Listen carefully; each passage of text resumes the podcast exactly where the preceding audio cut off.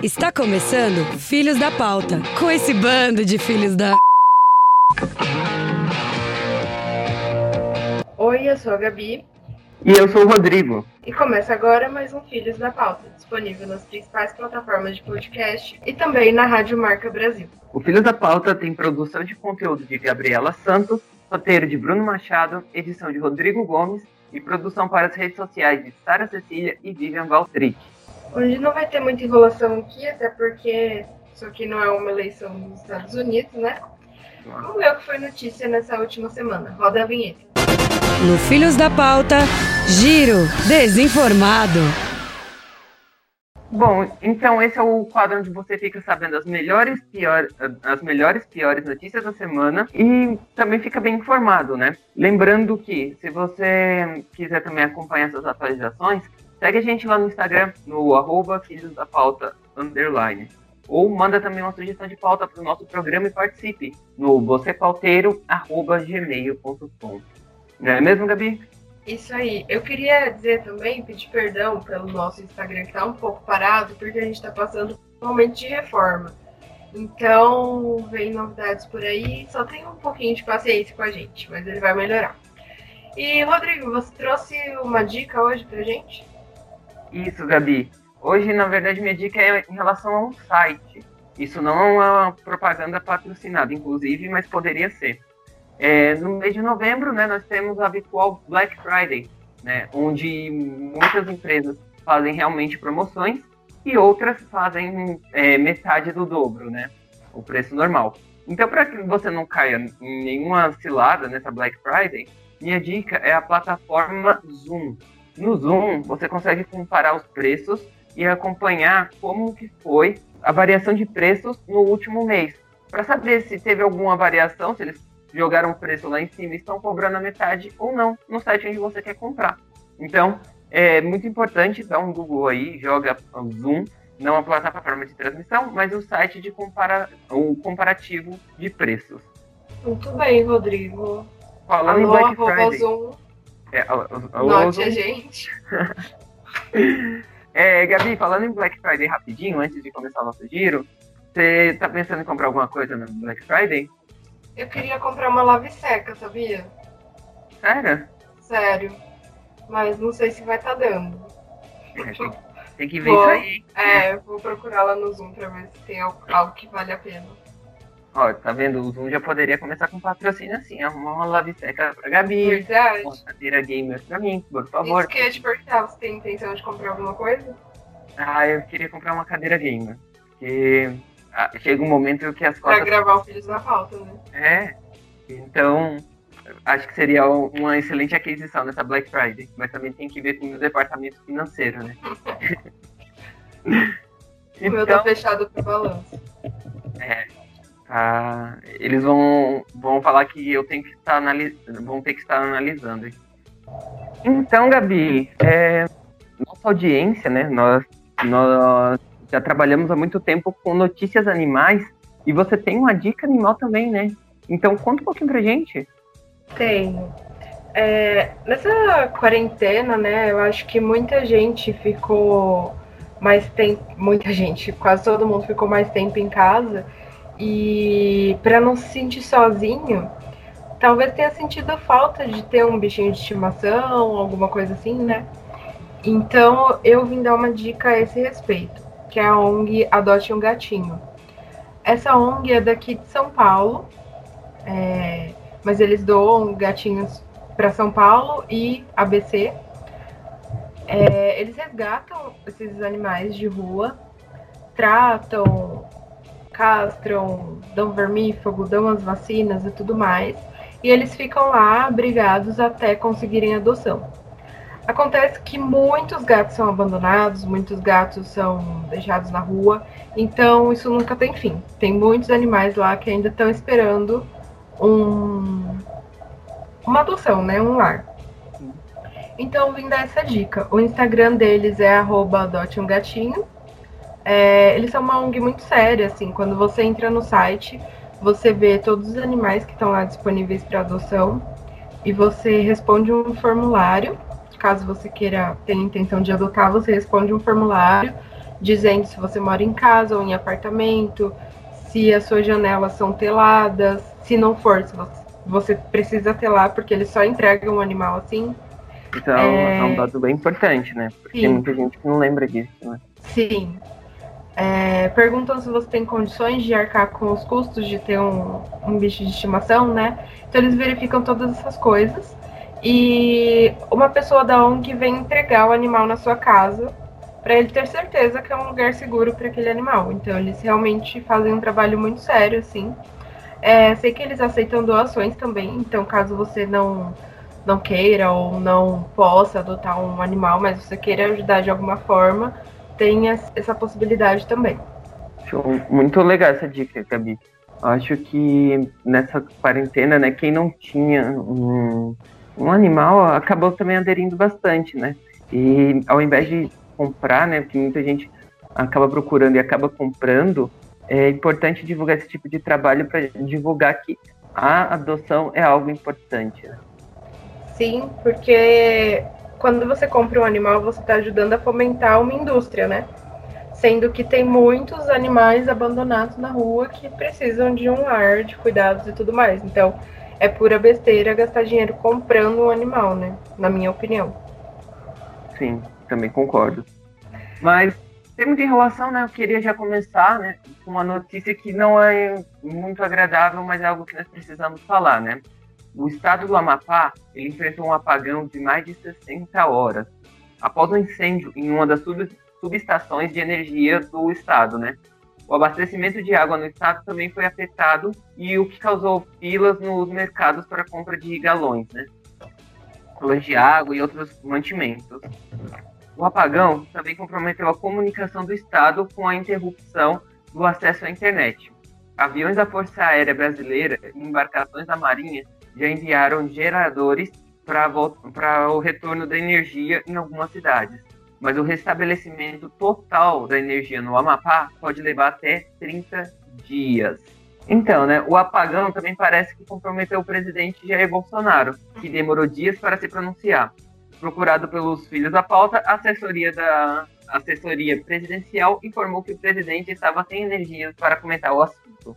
Meu, é incrível, né? Porque primeiro que eu acho que as primeiras notícias que apareceram sobre é, os primeiros relatos que apareceram sobre esse assunto foi por meio das redes sociais, não foi por meio de nenhum veículo de comunicação é, de nível nacional. E a impressão que eu tenho é que por pressão das pessoas nas redes sociais, principalmente de pessoas que moram no Amapá ou que estavam que estão lá próximos, né?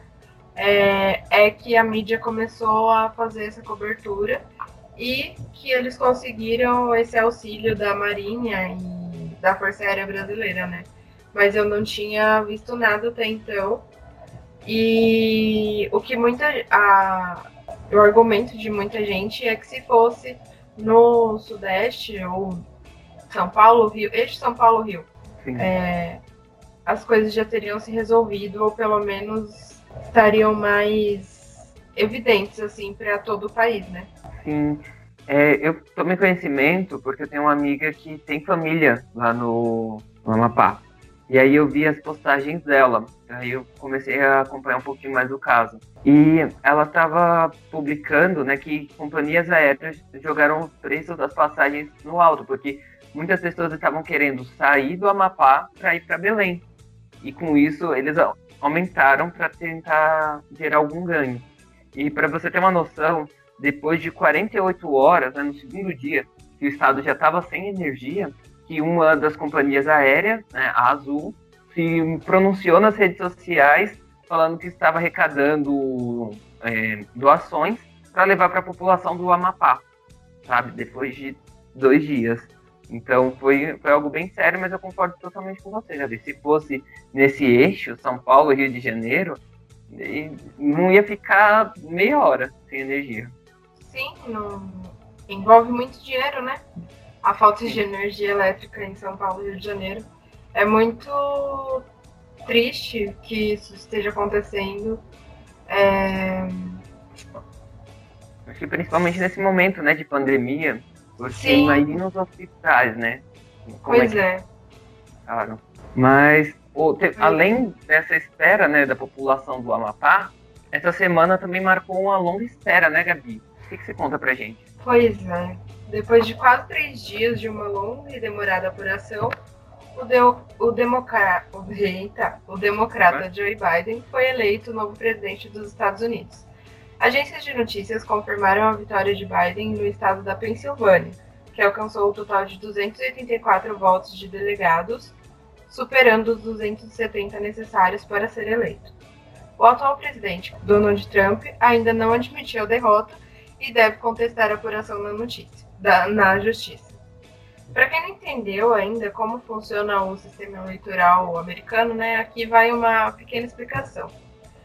Se na disputa do Arizona com a Califórnia os democratas saíssem vitoriosos por uma diferença acima de dois votos, teria que torcer para que na disputa da Pensilvânia com Ohio os republicanos empatassem sem votos para que em Nova York fosse decidido entre Ohio e Texas. Aí, considerando esse cenário, a Georgia iria para a repescagem com o Corinthians, que perdeu para o América Mineiro na última, na última semana. E com isso classificaria para Casa Branca ou Trump ou Biden. Meu Deus. Isso foi o melhor que eu consegui, tá? pra tentar Não. explicar. Gente, é muito confuso. É muito confuso. Eu acho que uma das coisas que eu mais me orgulho agora do Brasil é a, a urna eleitoral. Porque, meu, aqui é o seguinte, as eleições vão até às 5, às 7, 8 horas já tem resultado, às 8 você já começa a ficar bêbado de revolta ou comemorando com quem foi eleito, às 9 você já tá dividindo o governo com o Centrão e às 10 já tá pensando em entrar com processo de impeachment. Então, meu, é muito prático. É isso mesmo, fora que é um evento assim do dia, né? Porque depois que se encerra, se encerra o período de, de eleição, a gente fica todo afoito em frente à TV para acompanhar a apuração dos votos e ver quem tá à frente, quem não tá, se um vai superar o outro, é todo um evento, assim. É, sinto pena dos, dos norte-americanos nesse sentido. Sim. E outra coisa também que resolveria, né, é se fosse o voto direto. Porque, para quem não sabe, o sistema americano ele é, é, feito de delegados. Então, cada estado ele tem uma representatividade, uma quantidade de delegados, e aí quem ganhou, quem tiver a maior votação, leva todos os delegados daquele estado. Não fica um proporcional, por exemplo. Então, é o que torna ainda mais demorado, porque o pessoal não vota diretamente no presidente, ele vota para aquele presidente tentar conquistar os delegados do Estado. Ah, é, é uma bagunça, parece que tá o campeonato carioca. E, Eu não sei como, em plano 2020 ainda aconteceu uma eleição nesse sistema, sério, não entra na minha cabeça não. Não, tem que mudar isso, porque ó, se fossem nos votos diretos, por exemplo, eu acho que no segundo dia o Biden já tinha ganhado, porque ele está com 51 versus 48 do Donald Trump. Ele já teria aberto a maioria absoluta. E é o que deveria ser, né? O poder na mão do povo. Sim. Mas é bizarro isso. Em pleno 2020, uma eleição dessa maneira. Não, mais bizarro ainda é ele não aceitar o resultado, né? Sim. Como assim não, não aceita o resultado? Gabi, eu vou, vou dar um exemplo aqui agora. É, você já teve algum amigo, assim, que quando ele tem alguma coisa, se não for do jeito dele, ele cancela aquilo? Porque eu tinha um amigo que era mais ou menos assim. Nós jogávamos futebol e ele era o dono da bola. Se ele não tivesse nenhum dos times, ele levava a bola para casa. Trump tá parecendo esse menino.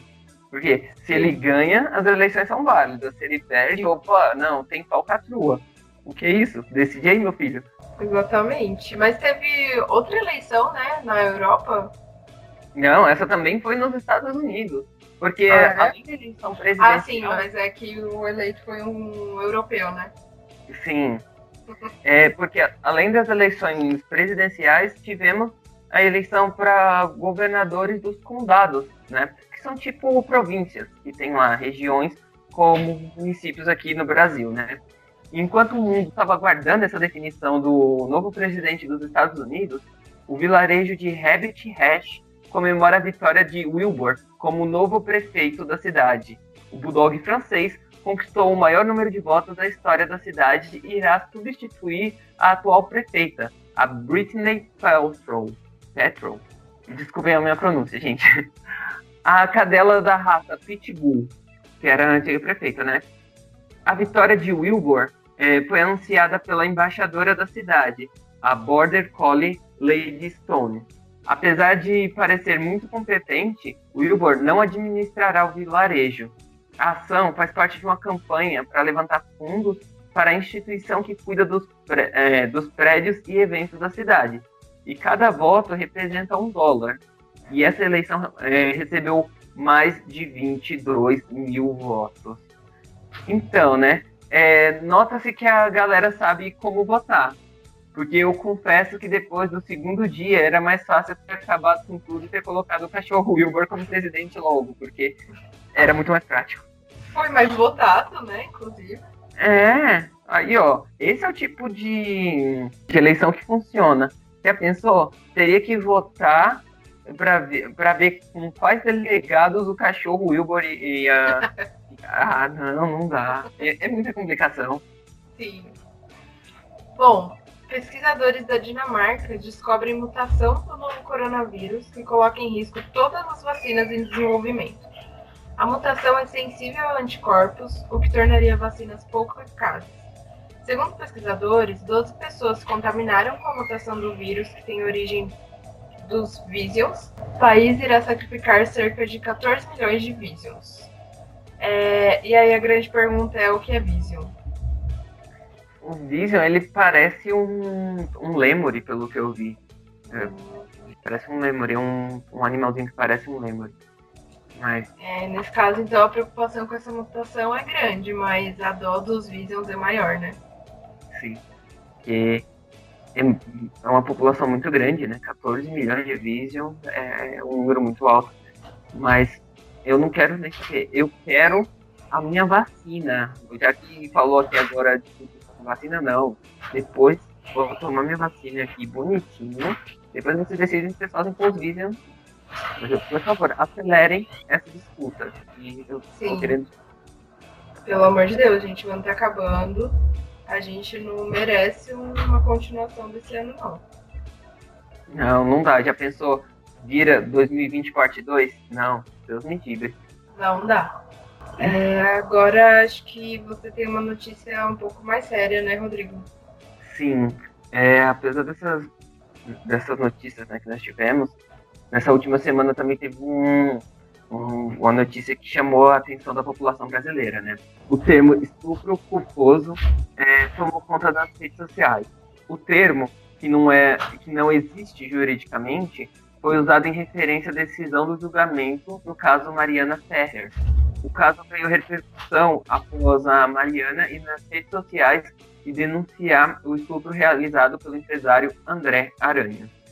O empresário foi inocentado pela decisão judicial, o que causou revolta é, entre muitas pessoas que, demonstra, ah, que demonstraram apoiar Mariana. Mas o que chamou mais atenção foi a humilhação sofrida pela jovem durante o julgamento. O advogado de defesa de Aranha, o Cláudio Gastão Rosa Filho, ofendeu Mariana e expôs fotos sensuais de biquíni é, da modelo como forma de justificar o fato ocorrido, né? A gente tem muita coisa para comentar sobre esse caso. Mas vamos falar sobre ele no nosso próximo quadro, Gabi, porque ele precisa ser mais trabalhado, né? Só para todos entenderem melhor.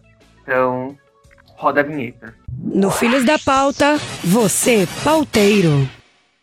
Esse é o quadro em que você nos manda sua sugestão de pauta para o e-mail vocêpauteiro.gmail.com ou no Instagram, arroba Filhos da Pauta, underline, e a gente traz o tema para discussão aqui no programa. Rodrigo, você, como todo mundo, deve ter ficado sabendo alguma coisa essa semana sobre o caso da Mari Ferrer, né? Sem dúvidas, Gabi. Acho que foi um dos principais assuntos né, da semana, junto com as eleições né, norte-americanas e com o apagão no Acre. Foram um dos assuntos que mais movimentaram o noticiário né, nesses dias. Sim, você já tinha conhecimento desse caso antes dessa exposição toda que teve essa semana, nessa última semana? Sim. Eu comecei a ter conhecimento desse caso quando surgiu a hashtag Justiça por Mari Ferrer. E acho que foi em setembro, quando ele foi absolvido da primeira, uh, da primeira acusação, né? O André Aranha, correto? Então foi quando eu tomei conhecimento primeiro desse caso.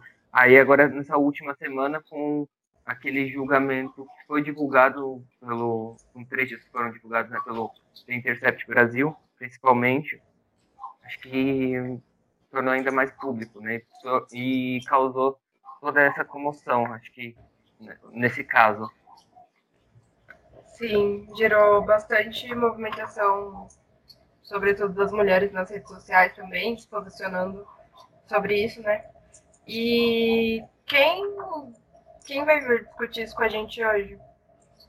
Sim, hoje nós convidamos a advogada com a atuação na área criminal, Giovana Favorin. Giovana, seja muito bem-vinda ao Filhos da Pauta. Muito obrigada, gente. O prazer é todo meu. É, Gabi, você manda a primeira pergunta? Mando. Tem bastante coisa para a gente falar a esse respeito, né? Mas eu queria saber, Giovana, se tem algo de tecnicamente errado, assim, do ponto de vista do direito, na condução desse caso. Então, Gabi, é assim, até antes da gente começar a conversar efetivamente, eu queria dizer assim que o que eu vou falar do ponto de vista técnico-jurídico vai ser, vão serão considerações assim bastante simplificadas, é, sucintas, porque a gente não teve acesso ao caso, né? O que vazou foi a sentença e a gente acompanhou é, o caso em si pela ótica da Mariana, né, da Mari Ferrer, e a gente não teve acesso às provas efetivamente. Então, assim, eu estaria sendo leviana se eu dissesse para você que eu vejo é, uma ilegalidade flagrante, assim, na condução do caso, porque eu não tenho acesso às provas. Então, assim, é, na, na sentença, por exemplo, eles mencionam o laudo é, toxicológico para ver a questão das drogas. É, eu vi que o, o laudo ele saiu bastante tempo depois, né? Eu não, não entendi por que saiu tanto tempo depois. É uma coisa que eu fiquei com uma pulga atrás da orelha. Mas pelo que a perita menciona no depoimento dela, ele foi feito nas próximas 24 horas depois da denúncia, dos fatos, né? Porque a denúncia foi logo após os fatos. Então, é uma coisa que a gente não tem como saber muito, a gente não teve acesso, na verdade, na condução. É, eu queria só pontuar que, assim, o que eu acho de legalidade técnica para te dizer que fere o Código de Processo Penal ou Código Penal de uma forma preliminar flagrante, eu não consigo identificar. O que dá para identificar claramente é, com ela contando, inclusive através do depoimento dela que consta na sentença, é que houve é, um, um, de, um desrespeito né, com a mulher desde o começo da, do tratamento que ela teve por parte da justiça. Por exemplo, ela mencionar que o legista foi um homem. Então, imagina o grau do trauma de uma mulher que acabou de ser estuprada passar por um tipo de exame invasivo desses com um legista homem. Então, assim, é esse tipo de falta de acolhimento que não, não chega a ferir o Código de Processo Penal direta e tecnicamente, mas eu acredito que fere a política criminal, que é proteger a mulher. Isso que, que existe, né? A Lei Maria da Penha, etc., outras leis de proteção. É, Giovana, eu tinha até uma outra pergunta agora, mas aproveitando esse gancho que você falou, é, sobre a questão do legista ser um homem, teve uma coisa também que me deixou um pouco abismado com esse caso, que é não ter nenhuma das presentes, né, seja juízas, advogados, enfim, mulheres nesse caso, né? É, tem algum, alguma forma legal de garantir que nesse tipo de julgamento tem uma, uma mulher né, também compondo o júri, compondo quem fará parte desse julgamento? Olha, pelo meu conhecimento, é, espero que eu não fale com vocês, mas não, não existe nenhum pressuposto de que tem que participar é, mulher. E a revolta é, é, justamente essa. Não deveria ter pressuposto, né? Porque tem que ser o processo ele é distribuído de uma forma imparcial. O juiz ele tem que ser imparcial no julgamento. Então, assim, se ele foi distribuído para o Ministério Público, para o juiz, para a defensoria, aleatoriamente, é muito curioso ou não, né, que não tenha nenhuma mulher, ou seja, as mulheres não fazem parte do, do sistema, vamos dizer assim, de poder, né, e o direito penal, a justiça em si, principalmente o direito penal, ele está ali como um reprodutor, como um retrato do que é a nossa sociedade, né, da luta aí da, da briga de das brigas de força, de, de manutenção de poder. Né? Então, o direito penal ele retrata isso. E quando a gente faz essa distribuição totalmente é, aleatória, ainda assim, uma mulher não aparece, já mostra o quanto a gente é, a gente está fora aí de qualquer cargo de, de liderança no sentido social, de, de comando, né, da sociedade, de dirigir a sociedade em si, que é a justiça brasileira, né, um dos três poderes. um dos três pilares da, da democracia. Perfeito. É, e minha outra pergunta, né, na verdade, eu queria saber quais são as, as possíveis consequências desse caso para a sociedade, na sua opinião. Porque uma das coisas né, que foi levantado um, uma sentença inédita de estupro culposo, né? Então eu queria sua opinião sobre as possíveis consequências. Então, assim, eu vou tentar dividir a minha opinião agora entre minha opinião e a parte técnica, tá? Porque assim, eu sou bem processualista, eu ainda tenho, ainda me resta um pouco de fé nessa questão processual da gente seguir o devido processo legal e ser um instrumento de justiça, um instrumento da democracia, né? Então, assim, consequências. Eu não sei se, caso eu avaliasse o processo com as provas que foram anexadas, se eu é, daria o mesmo resultado que o juiz, que é a improcedência da ação com base na absolvição por falta de provas, né?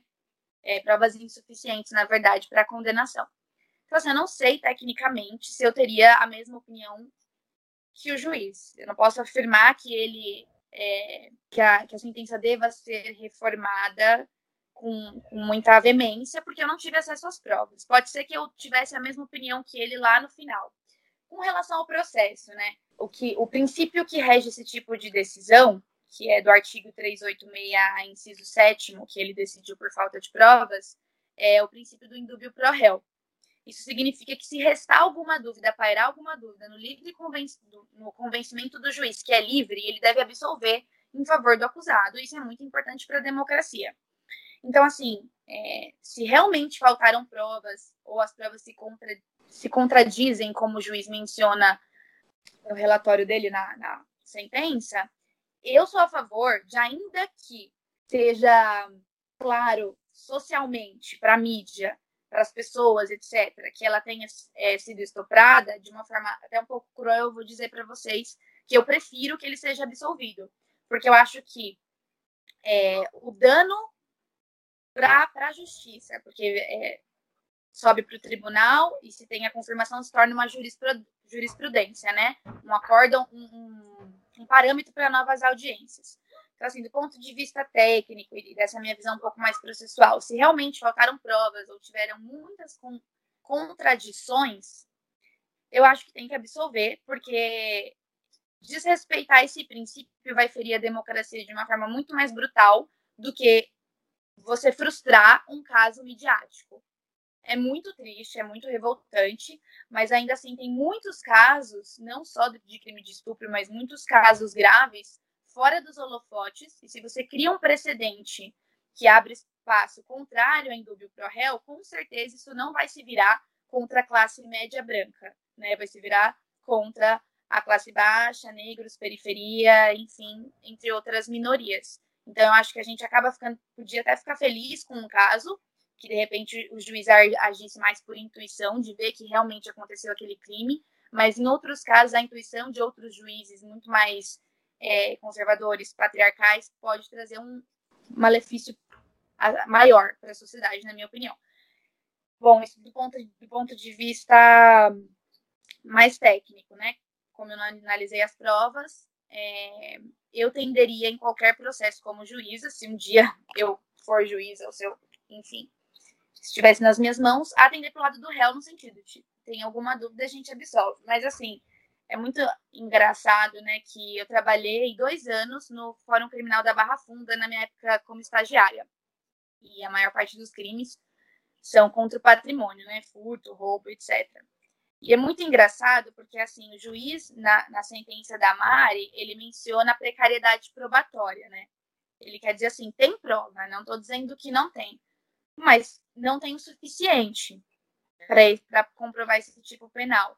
E é muito curioso porque é, nesses crimes analisados, por exemplo, usando crime contra o patrimônio, que é o que mais tem, né, roubo e furto. A palavra da vítima, ela tem um peso muito grande, muito grande. E, e assim, a partir do momento que, que restou, é, claro, emanando das duas partes, dos policiais, de toda, de toda a investigação, de que a vítima não conhece o acusado, ou seja, não tinha um interesse prévio em prejudicá-lo, a palavra da vítima é de suma importância. Em crimes de estupro também, assim, a nossa jurisprudência é nesse sentido que a palavra da vítima tem um peso maior, justamente porque o, o crime de estupro acontece de uma forma clandestina, né? não é numa estação de metrô. Então, a palavra da vítima tem grande peso. E, assim, eu acredito que deveria haver mais sensibilidade quando o juiz menciona palavra da vítima restou isolada. Porque, assim, a Mari, ela foi uma palavra até o momento em que ela foi na delegacia ou no momento em que ela estava prestando depoimento judicial. Mas as provas que ela se prestou a fazer, que eu imagino, assim, aliás, eu nem imagino quão difícil deve ser você passar por uma série de laudos e exames e passar por toda essa hostilização social né, que a mulher passa depois de carregar uma marca de que foi estuprada, que não é uma atenção positiva que uma mulher passa a receber, como isso não é visto como uma prova material, ainda mais forte. Então, assim, é isso que me assombra um pouco, sabe? Ser usado de uma forma tão simples. A palavra da vítima tem peso, mas não é soberana. De fato, tem peso, mas não é soberana. Então, primeira consideração, não foi soberana. Tiveram muitas provas da materialidade, por exemplo, de que teve é, esperma, de que ela perdeu a virgindade, de sangue, etc. Então, a materialidade está comprovada. E depois, num, num, segundo momento, assim, a, a, prova do que ela própria passou, né? Então, como tá, um, tem um caráter misógino por trás disso, de você ter aquela preconcepção da mulher interesseira, de que tá fazendo isso por algum benefício, versus o homem que faz algo sem querer. E por isso que essa questão do estupro culposo viralizou, porque o homem ele é infantilizado, né? Coitado, ele não sabia o que fazia. Agora a mulher é, bruxa louca interesseira pode pôr na fogueira, né? Ela com certeza fez isso por mal. Então ela ficou no banco do réu na, na audiência lá que vazou. Ela foi mais acusada e a vida dela parece que foi mais pesquisada do que o próprio acusado. Eu ia fazer uma outra pergunta também, mas aí vou aproveitar o gancho e te perguntar como uma advogada mulher, não só uma advogada, né?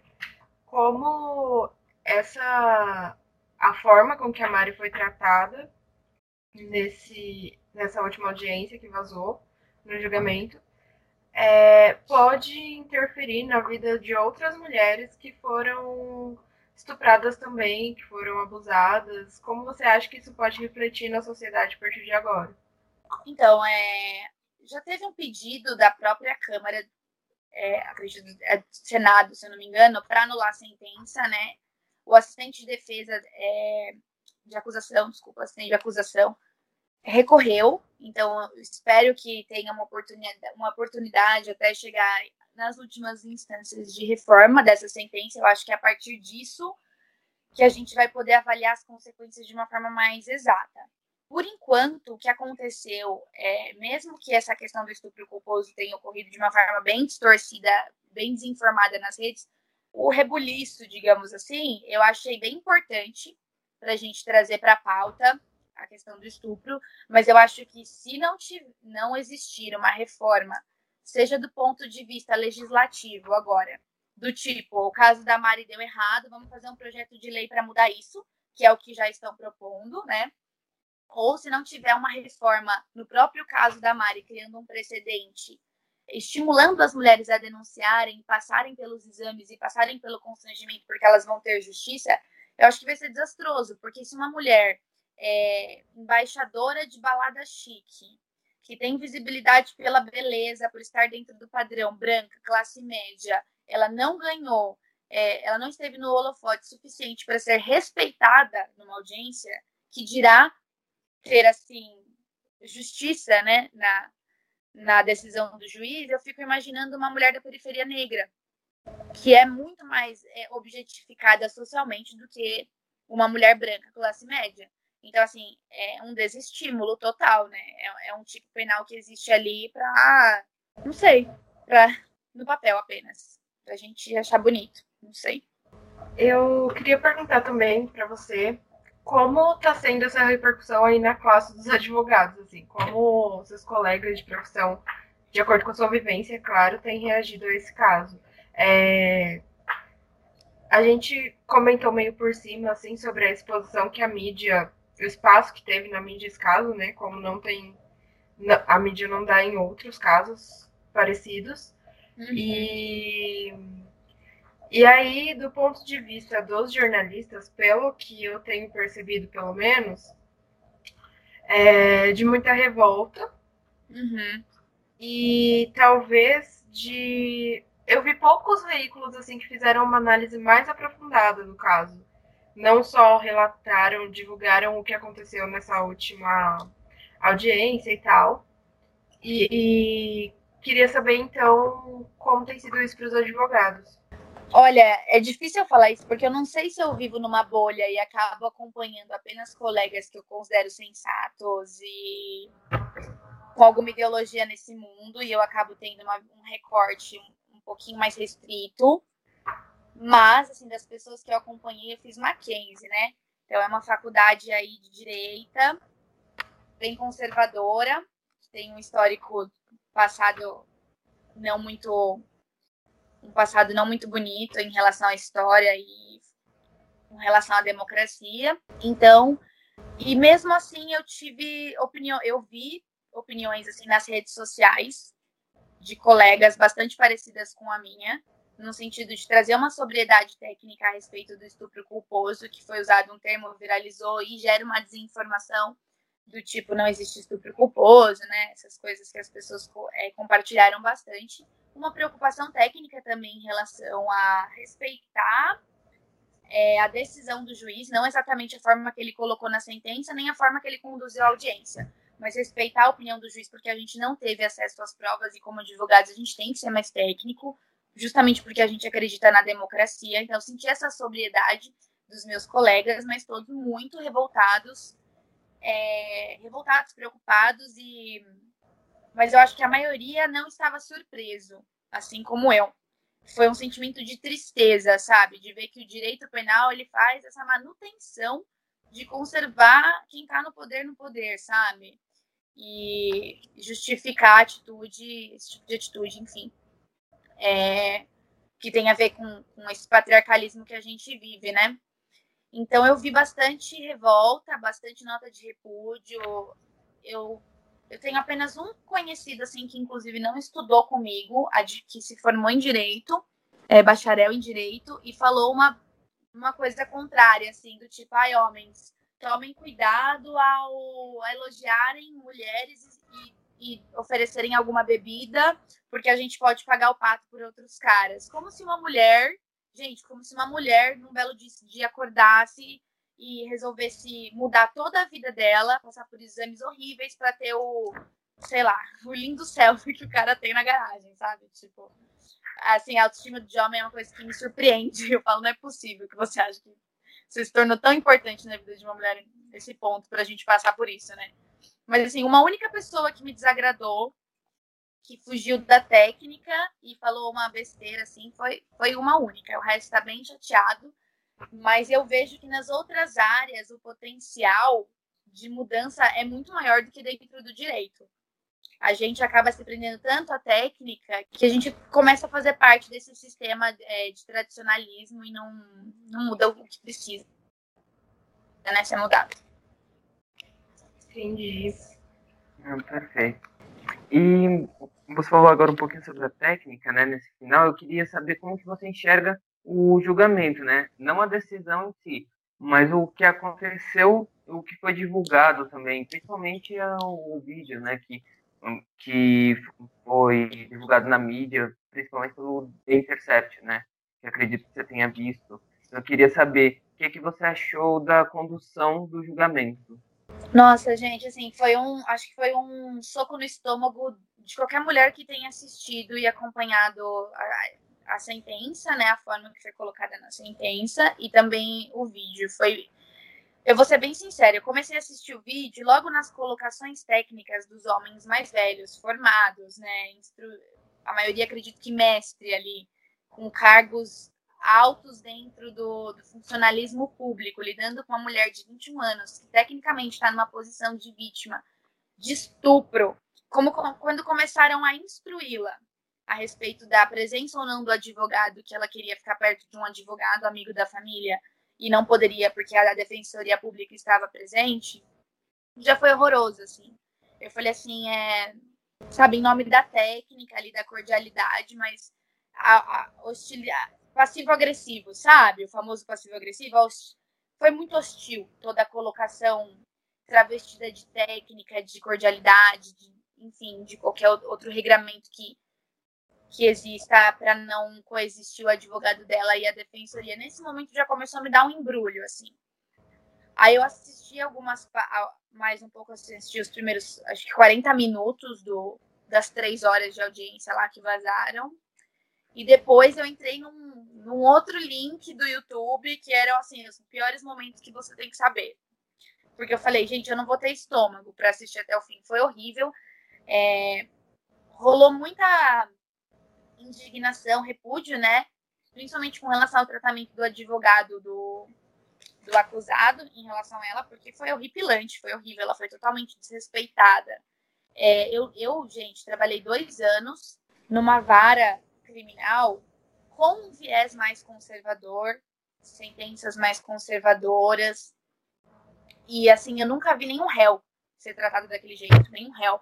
Então, assim, é, do ponto de vista jurídico, entra a questão técnica versus o que está acontecendo na realidade, né?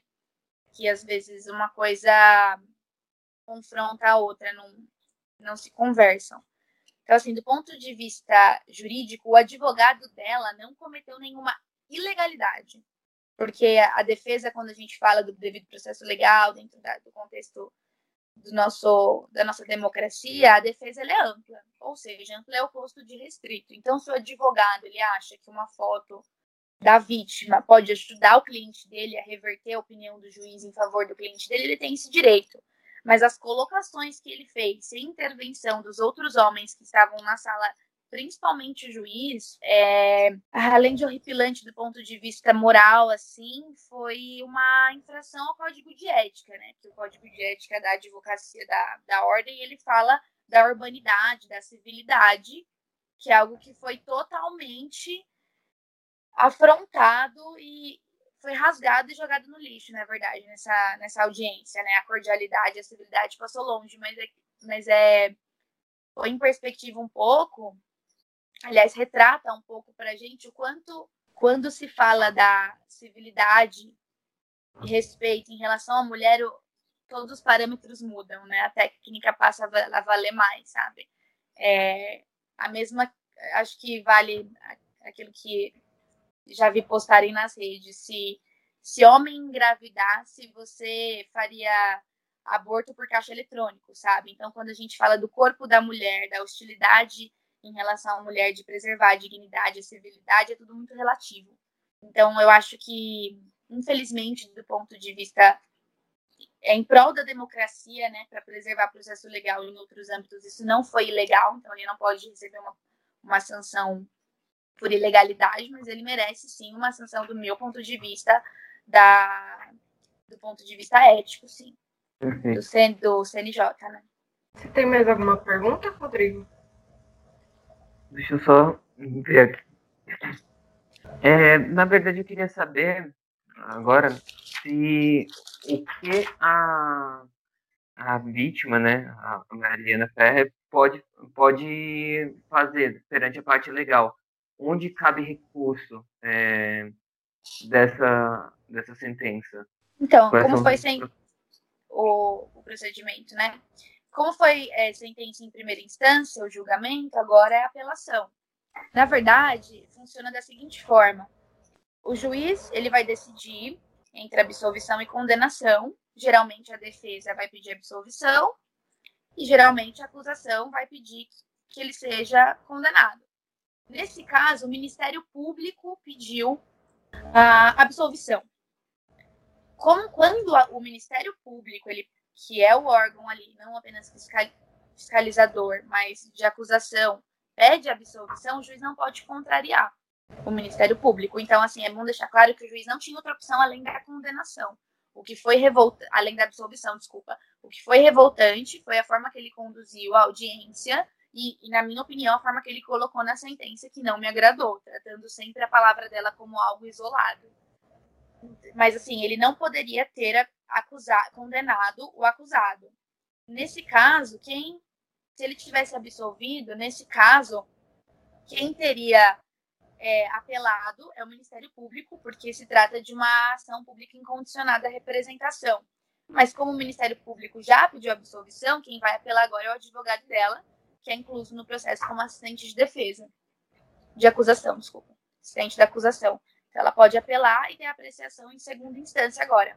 Mas também tem essa, esse pedido de anulação da sentença, né? Que está rolando da, da Câmara do, do, sen, dos Senadores, do Senado. No e caso da a... sentença ser anulada, é, o que acontece a seguir? Olha, eu acredito que vai ser refeita com, com outros profissionais, né? Vai ser redistribuído para outro juiz e para acredito que para outro promotor do Ministério Público também, mas eu não tenho certeza como vai funcionar isso, porque é bem atípico essa anulação assim por falta de, de urbanidade, né?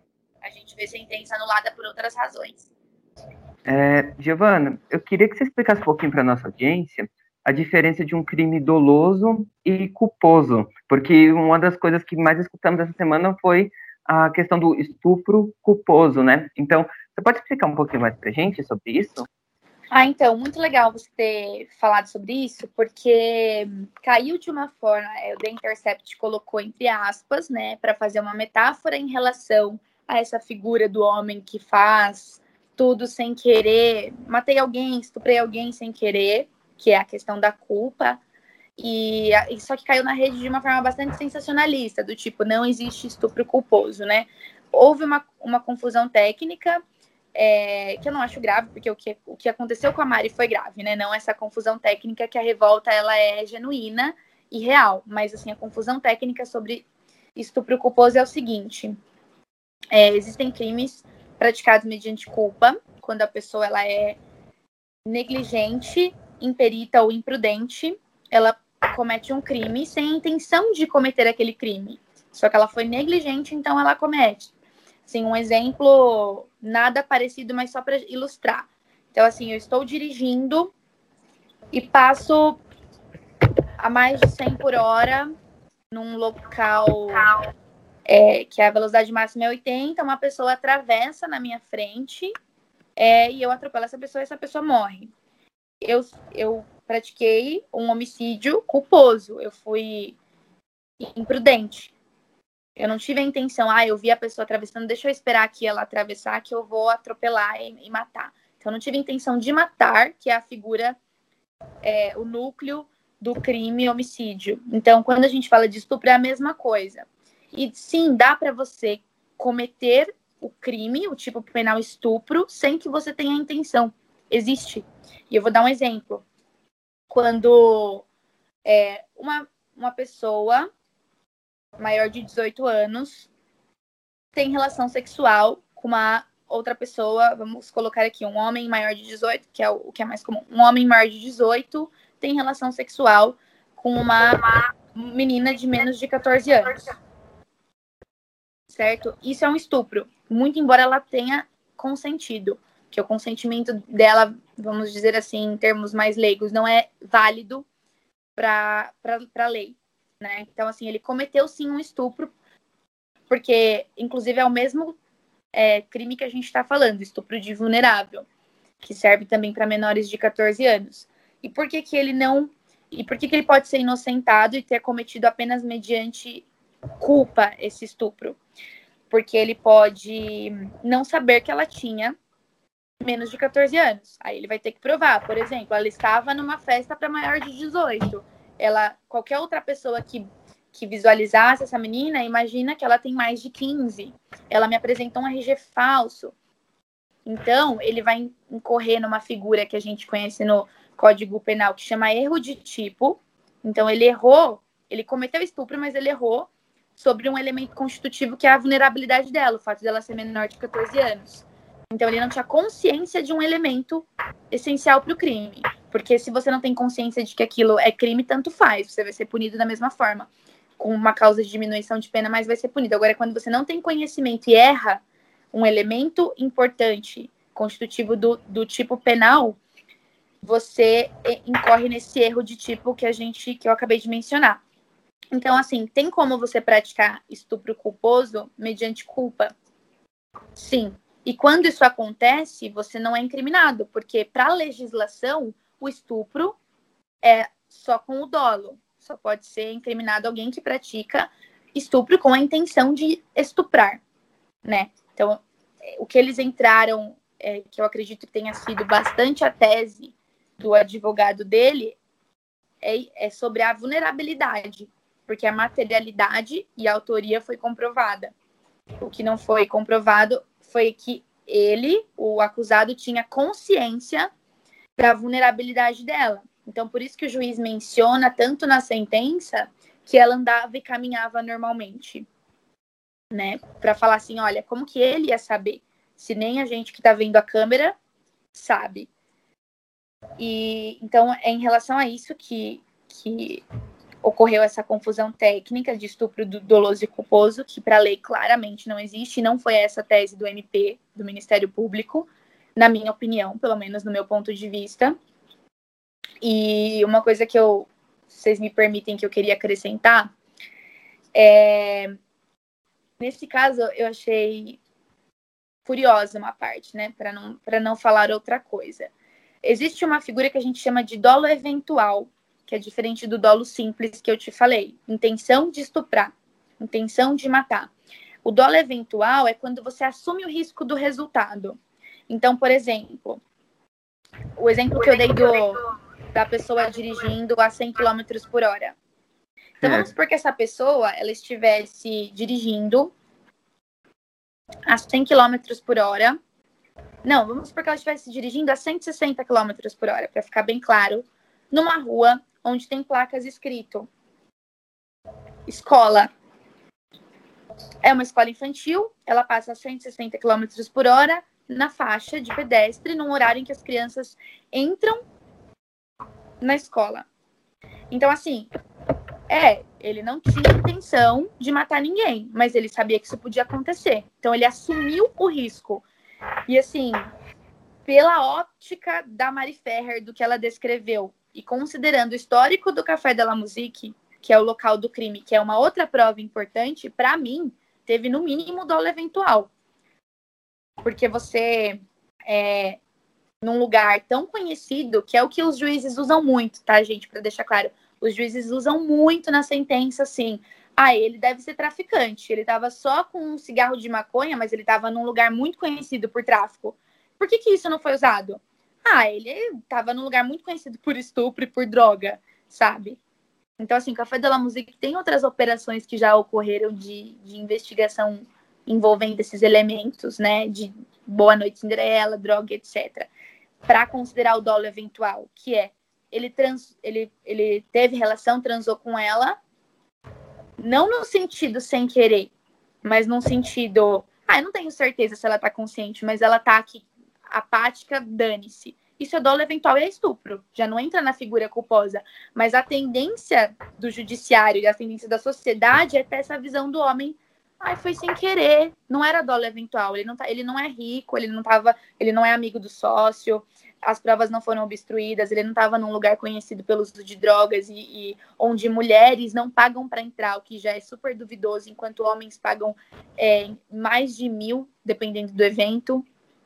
Então, assim, o, o lugar do crime foi assim, ah, o local do crime passou batido na, na sentença, né? Enquanto que em outras é, sentenças isso é tão usado para como um dos, ele não único, né, gente? Mas assim, como mais um elemento de convicção. Mas, como eu disse, nessas outras sentenças, do outro lado tem um negro da periferia, né? E não um, um classe alta branco. Mas é sobre a sentença foi bem decepcionante nesse sentido, principalmente quando fala da palavra da vítima, que, que é isolada e que e o juiz ele usa a expressão todos os depoimentos não coadunaram, não corroboraram a palavra dela. Não confirmaram. Quando o Uber fala que ela não parecia alcoolizada, mas parecia ter usado droga, porque ela entra é, num movimento de repetir mesmas frases dentro do Uber. Então, assim, a, o Uber, que foi a pessoa que viu imediatamente após, era o único que não estava embriagado, porque os outros que deram depoimento estavam bêbados na festa. Ele, o juiz pulou, assim, pelo que eu entendi, porque ele falou todos os depoimentos foram contrários da Mari, sendo que o Uber afirma no depoimento dele transcrito em sentença. Então, é, a sentença foi bem revoltante também para mim, como mulher advogada. Gabi, você tem mais perguntas? Não, não tenho mais não. Eu também, eu encerrei aqui minhas perguntas. Espero que eu quero primeiro né, agradecer a Giovana pelo tempo, pela disponibilidade e por ajudar a desmistificar um pouquinho, né, a entender um pouco mais desse caso. Eu que agradeço, foi um prazer, acho que foi até um desabafo aqui depois do estresse que todo mundo passou essa semana. Obrigada, Gi. Conta sempre com os filhos da pauta para uma sessão de terapia. Obrigada eu e estou à disposição para futuros casos e espero que não existam, na verdade. Tomara. Esperamos. Bom, gente, é isso. Temos um programa. Temos um programa, Gabi. Então, somente eh, lembrando, né, quem quiser acompanhar as atualizações dos novos programas, né, nós estamos no Instagram, no arroba Filhos da Pauta Underline. E se você tiver uma sugestão de pauta e de entrevistado que você quer ouvir aqui no nosso programa, manda um e-mail para a gente também no vocêpauteiro.gmail.com. Gabi, temos um é programa, isso. né?